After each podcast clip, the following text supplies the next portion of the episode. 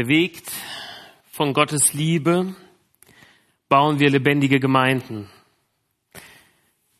Das ist das Motto unseres Bundes oder beziehungsweise so das Leitbild unseres Bundes.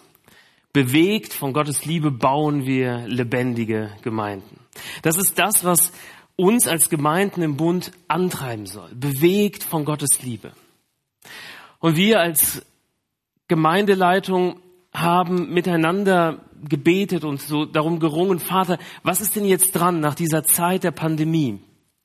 Und wir hatten den Eindruck, dass Gott uns herausfordert, eine Kulturveränderung oder eine Anpassung unserer Kultur vorzunehmen, die geprägt ist von einem einladenden, gewinnenden Glauben. Ein Glaube, der bewegt ist von der Liebe Gottes. Und darum werden wir uns in den nächsten Wochen ganz rudimentär mit diesem Thema beschäftigen. Was ist das Evangelium? Und was ist die Schönheit des Evangeliums? Was ist so besonders an dieser guten Nachricht, über die wir die ganze Zeit sprechen und hören? Denn wenn wir uns nicht bewegen lassen von der guten Nachricht, dann bleiben wir stehen. Oder wir werden aus anderen Gründen bewegt und motiviert, vielleicht sogar getrieben. Diese Bewegung, wie bei der Frau am Jakobsbrunnen, sie kommt von innen, aus einer inneren Erkenntnis. Und heute schauen wir uns noch eine andere Geschichte an. Aber es ist wichtig, dass wir diese dieses Bewusstsein vom Evangelium neu vertiefen. Und dafür habe ich euch jemanden mitgebracht. Das ist Freddy der Fenchel.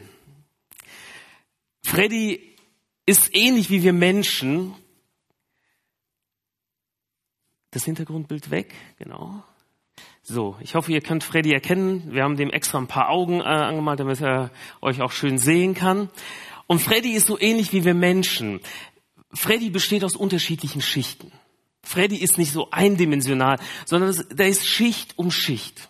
Und vielleicht sagt jemand von euch, Johann, das Evangelium, das kenne ich schon. Das, das kenne ich schon seit Jahrzehnten. Das kenne ich länger, als du auf der Welt bist. Du erzählst mir im Grunde nichts Neues. Das Ding ist, das Evangelium ist eine Botschaft, die in uns hineinkommt. Und dann durchdringt sie so ein Teil von uns. Am Anfang so, boah, ich verstehe mit meinem Kopf, da ist jemand für mich gestorben. Und dann geht dieses Evangelium eine Schicht tiefer und tiefer.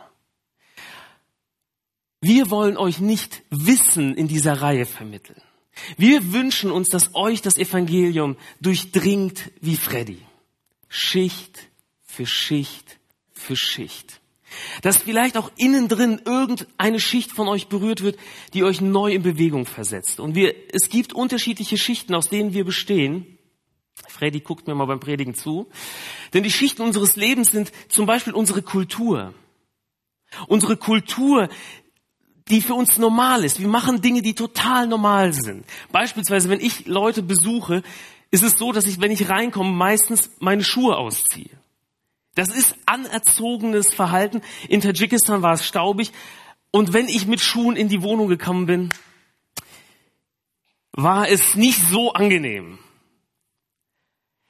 Und mein Elternhaus prägte das. Aber das war nicht nur eine Sache meiner Eltern, sondern das war etwas, was unsere Kultur in Tadschikistan damals ausmachte.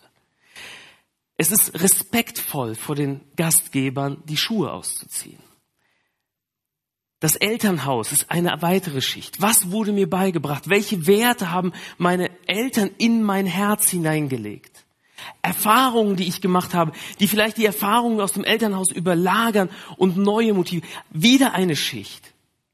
Meine Persönlichkeit, die sich aus diesen Erfahrungen geprägt hat. Wieder eine Schicht und viele andere Schichten. Und das Evangelium will Schicht für Schicht für Schicht durchdringen. Diese gute Nachricht will meine Kultur prägen. Für uns Deutsche ist es gar nicht so bewusst, wie sehr unsere Kultur geprägt ist vom Evangelium. Wie sehr sie durchdrungen ist von Dingen, die Grundlage im Evangelium haben. Jeder, der im Ausland war, weiß es. Es gibt so eine Geschichte von einem indischen Theologen, der in Holland einen Vortrag hatte und dann mit seinem Gastgeber zum Milch holen gegangen ist. Und dann gingen die, zapften an einer Milchzapfsäule äh, Milch in Flaschen, dann holten die die Kasse raus, bezahlten die Milch, nahmen sich Wechselgeld raus, Kasse wieder zurück. Und der Theologe, der stand, der war total perplex. Er sagte, das wäre bei uns nie möglich. Nie. Die Milch wäre weg, die Kasse wäre weg und die Kühe wären weg. Alles wäre weg, da würde nichts hier bleiben. Und der Holländer sagt, das ist total normal. Das ist hier total normal, weil das Evangelium hier geprägt hat. Weil Menschen bewegt wurden von dieser guten Nachricht. Dass Ehrlichkeit ein Maßstab des Reiches Gottes ist. Nicht nur etwas, oh, das musst du machen, sondern das ist etwas, was Menschen zutiefst bewegt, so dass sie sogar anderen fremden Menschen vertrauen. Und wir schauen uns heute eine weitere Geschichte an. Wir haben schon eine Geschichte gesehen und ich entschuldige mich für die Tonspuren, die irgendwie da miteinander vermischt sind. Nächste Woche gibt's noch einen Ausschnitt, da wird das mit den Tonspuren klappen, das verspreche ich euch. Aber diese Geschichte, wie diese Frau am Jakobsbrunnen bewegt wurde von dieser Begegnung mit Jesus. Und heute schauen wir uns noch eine andere Geschichte an, auch von einer Frau, die durch die Begegnung mit Jesus bewegt wurde zu einer verschwenderischen Liebe, weil sie selbst verschwenderische Liebe erfahren hat. Und wir schauen uns einen Abschnitt aus Lukas 7 von Vers 36 bis 50 an, aber ich werde nur Abschnitte davon nehmen und so die Hauptpunkte nehmen. Am Anfang stellt uns Lukas nämlich die drei Hauptpersonen dieser Geschichte direkt vor. Lukas 7, einer der Pharisäer, wir erfahren nachher sein Name, ist Simon, lud Jesus zum Essen ein. Und Jesus ging in das Haus des Pharisäers und legte sich zu Tisch. Also eine ganz normale Geste.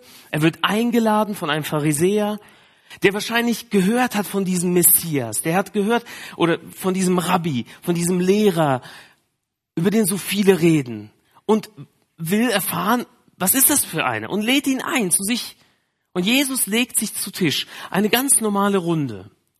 Und dann schwenkt Lukas im Grunde die Kamera rüber zu einer Frau, die in der Stadt lebte, wo dieser Simon lebt, die als Sünderin bekannt war. Wir wissen nicht genau, was für eine Sünde, für welche Sünde sie bekannt war. Es gibt einige Übersetzungen, die sagen, dass sie eine Prostituierte war. Das ist schwierig, weil im Griechischen steht einfach das Wort Sünderin. Und das ist gut, weil es sehr allgemein ist, weil wir uns in dieser Frau sehr gut wiederfinden können. Sie ist eine Sünderin. Und sie erfährt, dass Jesus in dem Haus ist. Und mit einem Fläschchen voll kostbarem Öl ging sie dorthin. Sie will diesem Jesus begegnen. Und hier sehen wir plötzlich diese drei Figuren. Jesus zu Gast bei Simon. Simon der Pharisäer, eine angesehene Persönlichkeit, religiöse Elite und dann diese bekannte Sünderin. Und sie, was macht sie? Sie macht etwas, was so auf vielen Ebenen und auch ganz objektiv wirklich eine unangenehme Situation beschreibt. Also wenn ihr euch diese Geschichte anseht, an, durchlest, wir lesen sie meistens so aus, der, aus unserem frommen Blick heraus und denken, oh, wie ist das nicht schön. Jetzt stellt euch mal vor, ihr seid in, in diesem Raum. Und wir schauen uns das mal an, wie unfassbar unangenehm und unangebracht sich diese Frau hier verhält. Und wie Jesus darauf reagiert. Diese Frau kommt in einen Raum, das, da kommen wir gleich, diese Frau kommt in einen Raum nur mit Männern. Kein Problem, die Türen waren meistens nicht abgeschlossen, aber sie kommt in einen Raum und in einem Raum nur mit Männern, das gehört sich nicht. Höchstens, um Essen reinzubringen. Typisch für die Kultur. Sie kommt hinein und sie ist so bewegt, dass sie anfängt zu weinen nicht mal zu heulen. Also so, so, so dieses, dass, dass ihr so viele Tränen laufen. Dann geht sie zum Fuß des Ehrengastes, der am Tisch liegt und seine Beine wahrscheinlich nach hinten abgeknickt hat. Und sie geht hin und ist so berührt. dass sie einfach nur weint und ihre Tränen tropfen und tropfen und tropfen auf diese Füße von Jesus. Jetzt mal ganz ehrlich, wenn ihr Gast wärt und das miterleben würdet, das ist eigenartig, oder? Also wirklich, also Kultur, das ist doch unangenehm. Wenn jemand solche Emotionen zeigt, da weiß man oft nicht, hey, wie gehe ich damit um? Was, was mache ich denn damit? Damit nicht genug, da hört die nicht auf. Als sie merkt, dass die Füße nass sind, öffnet sie ihr Haar. Sie trocknet mit ihren Haaren diese Füße von Jesus, von denen wir später erfahren, dass sie dreckig waren, Klammer zu, ab. Das heißt, sie beugt sich zu den Füßen von Jesus. Also so nah, dass er einfach einen kurzen Tritt in ihr Gesicht geben könnte. Also sie begibt sich in ein Ries und öffnet ihr Haar. Das ist kulturell ein No-Go. Eine Frau, die ihr Haar öffnet, gilt als unangemessen. Das geht nicht. Das ist, als ob man heute in Deutschland, ihr ladet jemanden ein und der fängt an, mit euch konkret über Geld zu sprechen. Macht man in Deutschland nicht. Das ist, nee, so, aber so ganz konkret, was verdienst du? Oder der geht in dein Regal und öffnet dein Tagebuch und guckt da. Das macht man nicht. Das gehört sich nicht. Was die Frau da macht, das geht nicht. Aber interessant ist, was Jesus macht. Jesus sieht, was die Frau macht. Und jetzt kommt die nächste Stufe an komischem Verhalten. Er merkt, dass da was passiert, aber er schaut nicht die Frau an. Er schaut den Pharisäer an. Er schaut seinen Gastgeber an. Ihr müsst euch vorstellen, er liegt da, die Frau weint, trocknet ihm die Füße und Jesus schaut Simon an. Er schaut ihm in die Augen. Und er weiß, was in diesem Simon vorgeht. Und was Jesus dann macht, ist ihm eigentlich die Frage zu stellen, du Simon, wovon ist dein Glaube bewegt? er erzählt ihm ein Gleichnis. Ein kurzes Gleichnis über zwei Menschen, die Schulden, unterschiedliche hohe Schulden hatten. Und sagt, wovon ist dein Glaube bewegt? Simon antwortet nicht wirklich auf die Frage. Jesus wendet sich dann mit ihm an, an ihn und redet mit ihm, während die Frau an seinen Füßen ist. Also noch, noch wendet er sich ihr nicht zu. Aber Jesus erzählt dieses Gleichnis und er fragt nach, welcher dieser beiden Menschen wird den, der ihm die Schulden erlassen hat, mehr lieben? Eine rhetorische Frage, weil es ist doch klar. Und Simon antwortet, ich nehme an, der, dem der Geldverleiher mehr geschenkt hat, also mehr vergeben hat. Da sagte Jesus zu ihm, ja, du hast recht. Und dann mündet er nachher darin, in diesem Vers, der so äh, berühmt ist. Deshalb sage ich dir. Und dabei schaut er immer noch Simon an. Er schaut immer noch Simon an. Deshalb sage ich dir, ihre vielen Sünden sind ihr vergeben. Und darum hat sie viel Liebe gezeigt. Wem aber wenig vergeben wird, der zeigt auch nur wenig Liebe. Wir schauen uns das Thema Vergebung und was Jesus hier genau meint nochmal gleich an. Aber ich möchte dir die Frage stellen, Wovon wird dein Glaube bewegt? Was bewegt dein Glauben? Was ist so das, was dein Glauben antreibt? Was dich zieht? Ist es so eine leidenschaftliche Liebe wie bei dieser Frau, die bereit ist, absurde Sachen zu machen, gegen kulturelle Normen zu verstoßen? Oder wird dein Glaube von anderen Dingen geprägt? Ich merke oft, wie das Evangelium bei mir zu einer normalen Sache geworden ist. Es ist halt da, es gehört irgendwie zu meinem Leben. Aber es bewegt mich nicht mehr. Und es gibt unterschiedliche Motivatoren. Vielleicht bist du gerade am Anfang des Glaubens und du entdeckst den Glauben, da ist Neugier dabei. Du bist neugierig und möchtest mehr darüber erfahren. Vielleicht hast du diese äh, Serie The Chosen gesehen und du bist motiviert oder du, du lernst diese Gemeinschaft der Glaubenden gerade erst kennen. Und das ist schön. Aber du merkst, okay, sobald du mehr und mehr weißt, flacht sich das ab. Diese Euphorie, diese Begeisterung am Anfang flacht ab. Vielleicht ist es Pflicht, du bist schon lange unterwegs und du siehst, wie viel Arbeit in der Gemeinde zu tun ist. Du siehst, was alles zu machen ist und du machst, machst die Aufgaben. Und du machst und du machst und du bringst dich ein. Das Problem an Pflicht ist, wenn nur Pflicht der Motivator ist, wird irgendwann aus der Pflicht eine Bitterkeit. Weil du siehst all diejenigen, die ihre Pflicht nicht erfüllen. Und du denkst, warum sind die so faul? Weil sie ihre Pflicht nicht erfüllen. Die werden nicht von derselben Motivation angetrieben wie ich. Vielleicht ist es Erziehung und Prägung. Hey, Gemeinde gehört dazu. Seitdem du ein Kind bist, weißt du um das Evangelium. Es ist da und du weißt darum, alles gut. Aber es bewegt dich nicht mehr. Das gehört so irgendwie dazu und du lebst dein Ding. Du lebst richtig. Du erfüllst alles, du weißt, wie du dich verhalten musst, um nicht anzuecken und so weiter und so fort. Vielleicht ist es aber auch Angst. Angst vor dem heiligen Gott, vor dem Gericht.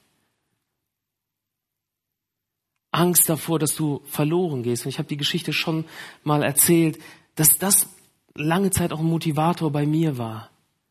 Bei mir immer wieder gesagt, Johann, du musst bereit sein, wenn Jesus wiederkommt, du musst bereit sein, sonst bleibst du alleine zurück. Und ich als kleiner Döpke besuchte meinen Onkel und die sollten eigentlich alle da sein und es war keiner da. Und ich dachte, oh nein, Jesus, bist du gekommen? Bin ich alleine? Und da war Angst. Da war einfach nur pure Angst. Oder vielleicht ist es Liebe. Liebe, die du erfahren hast. Das Interessante ist, Neugier, Pflicht, Erziehung und Prägung und Angst sind eigentlich an sich nicht schlecht. Aber wenn sie ohne Liebe sind, werden sie eine tödliche Wunde hinterlassen. Jede einzelne von diesen Sachen. Wenn du neugierig bist, aber ohne Liebe, dann sammelst du Wissen und sobald du Wissen hast, bist du zu. Das war's. Das wird dich nicht mehr bewegen. Wenn du aus Pflichtbewusstsein arbeitest, aber nicht mit Liebe, weil du mit, von Liebe berührt wurdest und von Liebe getrieben wirst, wird Pflicht irgendwann zu einem Sklaventreiber für dich. Du erfüllst deine Aufgabe, statt mit einem Herrn zu dienen. Wenn du nur Erziehung und Prägung dich antreiben im Glauben, aber keine Liebe da ist, dann ist das Erbe, was deine Eltern in dich hinterlassen, in dir hinterlassen haben, oder diese Gemeinde, einfach nur ein kulturelles Konzept. Du wirst moralisch. Und wir in Deutschland haben das erlebt. Kulturprotestantismus, eine Gesellschaft über Gesellschaft, Generation, die geprägt waren vom Evangelium, aber irgendwann ist die Liebe unterwegs abhanden gekommen. Angst ohne Liebe ist grausam. Sie, Angst ohne Liebe wird dich niemals in die Nähe Gottes führen, aber Angst mit Liebe lässt Ehrfurcht vor einem heiligen Gott entstehen. Ein Gott, vor dem ich stehe und denke, Gott, du bist so groß und so gewaltig, so rein und dennoch willst du mit mir dein Reich bauen, mit mir leben. Wir brauchen Liebe. Und Paulus sagt das schon. Er sagt, hey, selbst wenn ich die größten Wunder täte, aber hätte die Liebe nicht, ich wäre nichts. Wenn ich Sprachen der Engel sprechen würde, aber hätte die Liebe nicht, da wäre ich eigentlich nur so ein Gong, der nichts hervorbringt. Wir brauchen es, dass Liebe unsere Motivation ist. Und dann gepaart auch mit Ehrfurcht, mit Pflicht. Aber wenn nicht aus Liebe die Sachen geboren sind, werden sie nicht nur bei dir, sondern auch bei anderen tödliche Dinge hervorrufen. Darum lade ich dich ein, dass du diese Frage für dich betend mit Gott besprichst. Was bewegt deinen Glauben? Was bewegt deinen Glauben? Ist es Gnade? Denn das ist das, was diese Frau angeht. Jesus dreht sich zu der Frau um. Das ist das Interessante. Er spricht mit Simon, mit dem Gleichnis, ist mit ihm äh, zugange und dann wendet er sich die, der Frau zu und er schaut sie an. Denn diese Frau ist bewegt von Liebe, von erfahrener Barmherzigkeit. Er dreht sich ihr zu, aber spricht mit Simon weiter. Komisch, oder? Das macht man nicht. Der schaut diese Frau an, sieht, was sie tun und, und dann sagt er, Simon, siehst du, was diese Frau hier macht? Dieses hoch unangenehme, kulturell unangebrachte Verhalten, was die hier gerade macht, siehst du, was die macht? Du hast mir noch nicht mal Wasser für meine Füße gebracht. Sie hat meine Füße mit ihren Tränen nass gemacht und mit ihren Haaren getrocknet. Du hast mir keinen Kuss zur Begrüßung gegeben. Aber sie hat nicht aufgehört, mir die Füße zu küssen, seit ich hier bin.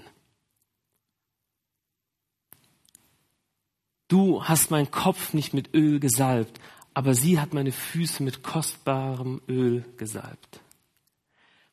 Diese Dinge sind keine Pflicht. Also das ist das Ding. Simon hat hier nicht gegen irgendein Gebot verstoßen. Das ist eine kulturelle Norm oder beziehungsweise eine kulturelle Sache, die die Menschen in der damaligen Zeit gemacht haben, um jemandem Respekt und Liebe und Wertschätzung entgegenzubringen. Simon bleibt Jesus etwas schuldig. Er bleibt ihm Liebe und Respekt schuldig. Er musste das nicht machen. Also bitte nicht falsch. Es ist nicht so, dass er irgendwie gegen eines der zehn Gebote oder der 613 Gebote verstoßen hat. Nein, der verhält sich eigentlich genau nach dem Buchstaben. Aber hier merken wir, das ist nicht das, wonach Jesus sucht. Weil Jesus sucht verschwenderische Liebe. Weil er diese Welt verschwenderisch geliebt hat. Gott der Vater verschwendet an Sünder seinen eingeborenen Sohn, an uns. Schon in der Schöpfung sehen wir seine äh, verschwenderische Liebe. Aber in seinem Sohn, er gibt für Sünde, die niemals zurückzahlen können, was er für sie bezahlt hat, gibt er seinen Sohn aus Liebe. Und Jesus sieht diese Liebe der Frau, die alles hingibt. Das kostbare Öl, was sie bricht, das ist wahrscheinlich ein Erbstück. Denn es wird beschrieben als etwas, was in einer Alabaster, das ist nicht etwas, was sie zurückkriegen kann. Das ist einmal aufgebrochen und es ist weg. Und das führt dazu, dass einer der Jünger von Jesus ein ganz frommes Argument bringt und sagt, aber Jesus, ey, dieses Geld hätten wir echt gut für die Armen gebrauchen können. Oder für die Gemeindekasse. Es wäre jetzt fies, wenn ich sage, dass er vielleicht Lipper gewesen ist, oder? Nein, nein, nein. Aber dieses, dieses Denken, kennt ihr dieses Denken? Kalkulierte Liebe? Das hat diese Frau nicht. Und Jesus sagt sehr genau warum. Er sagt, ihren Glauben bewegt diese Vergebung. Deshalb sage ich ihr, ihre vielen Sünden sind ihr vergeben. Sie weiß, dass ihr vergeben ist. Und darum hat sie viel Liebe gezeigt. Sie hat unglaublich viel Liebe gezeigt, weil sie erfahren hat, dass sie mir nichts mehr schuldig ist. Ihre Schuld ist vergeben. Ich werde nichts mehr von ihr eintreiben. In Klammern, weil ich ihre Schuld bezahle. Sie ist mir nichts mehr schuldig. Und das ist das Interessante, ihre Identität verändert sich. Sie ist nicht mehr bekannt, Jahrtausende später, als die Sünderin aus dieser Stadt. Sie ist uns heute bekannt als die Frau, die so unglaublich verschwenderisch liebt. Und das ist Vergebung. Vergebung ist nicht nur, dass Gott irgendwann sagt, okay, deine Sünden sind dir vergeben, du kommst in den Himmel. Vergebung ist die Änderung der Identität. Das verändert das, was ich bin. Ich werde nicht mehr definiert durch meine Sünde, sondern wenn das Evangelium mich durchdringt, werde ich dadurch definiert, wie Jesus mich sieht, wie Jesus dich sieht. Glaubst du das?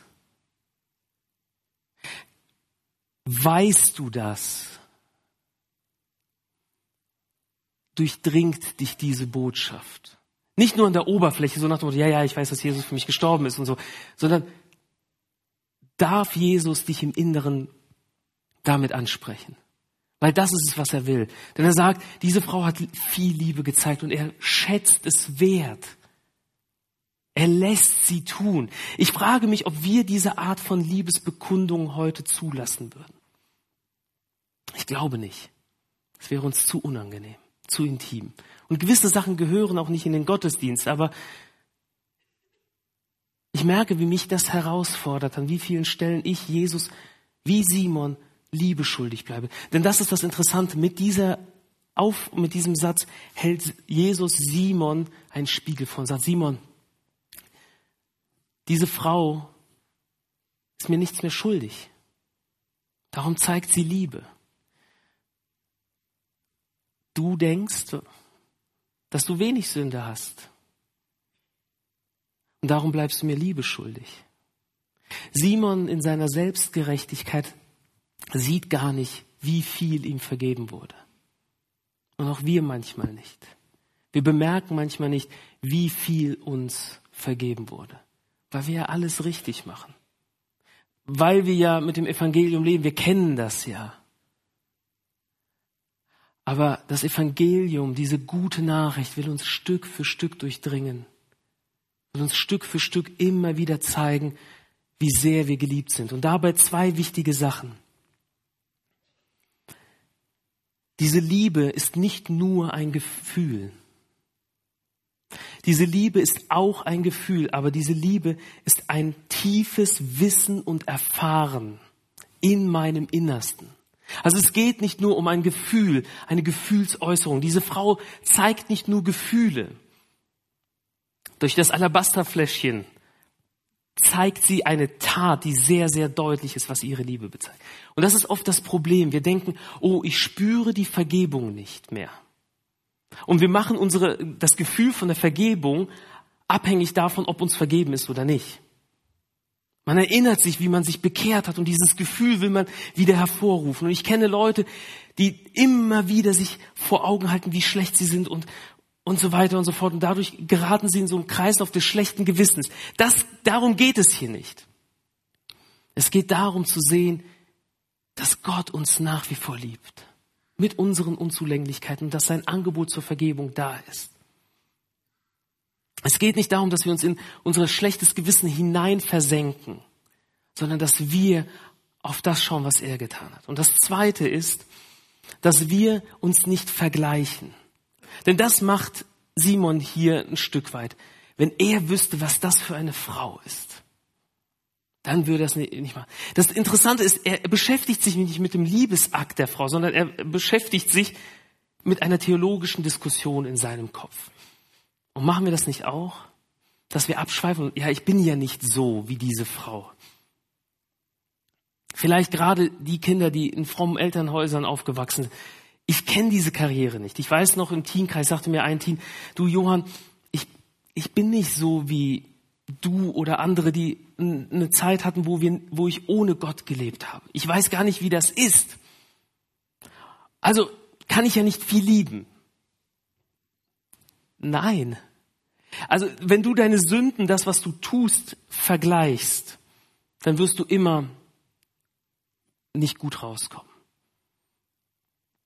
Jeder Mensch, ganz gleich, was er getan hat, ist erlösungsbedürftig. Mutter Teresa, ich